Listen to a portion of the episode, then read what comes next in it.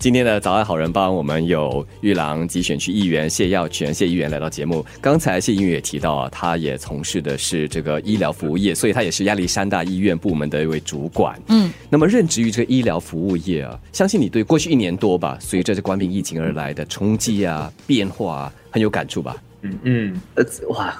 怎么说？如果说 SARS 二零零三年那一个时代的医疗人员就是一个时代的记忆哈，我觉得冠病就是我们这个时代医疗人员的最标志性的一个历史的阶段吧。然后。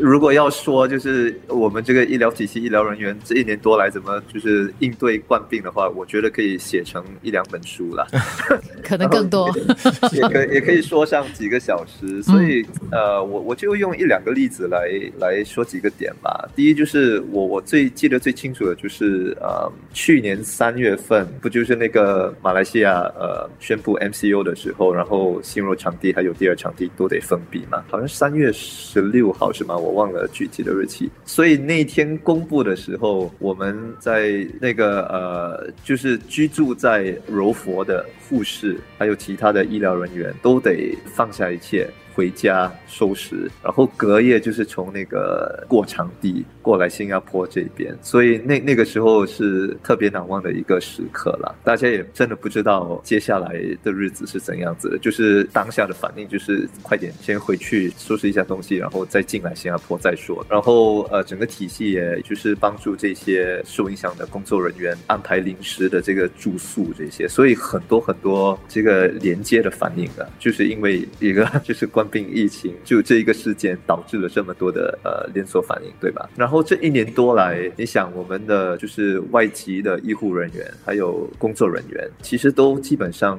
没有回过家。没有拥抱过亲人孩子，但他们还是每天就在新加坡，在各个的医疗设施为我们的病患、为我们的病人呃提供最好的关爱和照顾。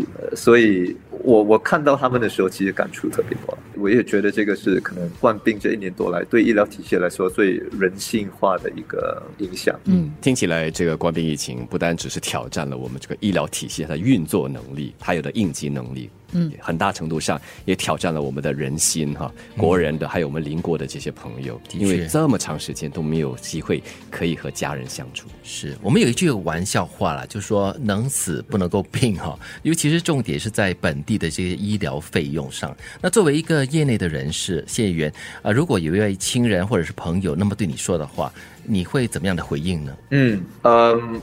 我可能会说两点吧。第一点就是，如果说的实际一点的话，这个医疗成本哈，很大的一个成分就是我们的那个工资成本，所有医疗人员的工资成本，对吗？然后最近的那个，就今年的国家预算案也宣布了护士的那个基本薪金会提升，对吗？我觉得大家我们也都有家人或者有朋友是从事这个护士行业的哈。如果护士的薪金呃能够提升，对他们来说，对我们来说都是好事，对吧？嗯。但是话说回来，薪金提升也就表示薪金成本会提升。啊，呃，所以第一点其实是要说什么呢？就是说我们医疗系统的真正的成本其实是相当高的，而且会继续的往上升，就是因为这种种种因素的关系。哈，真正的这个医疗的这个成本可以是成千上万元的。但是我们政府的基本策略是什么呢？第一就是提供很呃丰厚的这个津贴，政府的津贴就直接把这个真正的医疗费用、医疗成本给压下，压了好几成，对吧？但是未来的挑战，我觉得就是这个医疗津贴要怎么去持续？呃，我们都知道人口会老化嘛，嗯，然后医疗成本肯定会上升，这个是毋庸置疑的。然后医疗成本上升，也就表示津贴必须政府必须提供的津贴也相对的需要上升。然后我们也知道，就是在不久的将来，那个 GST 就是会因为这个要提供这个医疗津贴也会提升，这个 GST 也会提升。所以，在这个大前提下，我们在未来的十年也好，十五年也好，要怎么去持续这个医疗的？政府津贴是我觉得最关键的一个问题之一。嗯，就不要只是看到它的上涨，也去了解一下它为什么会上涨，然后在整个大环境当中有哪一些不同的这个措施啊，正在尝试达到这个平衡了。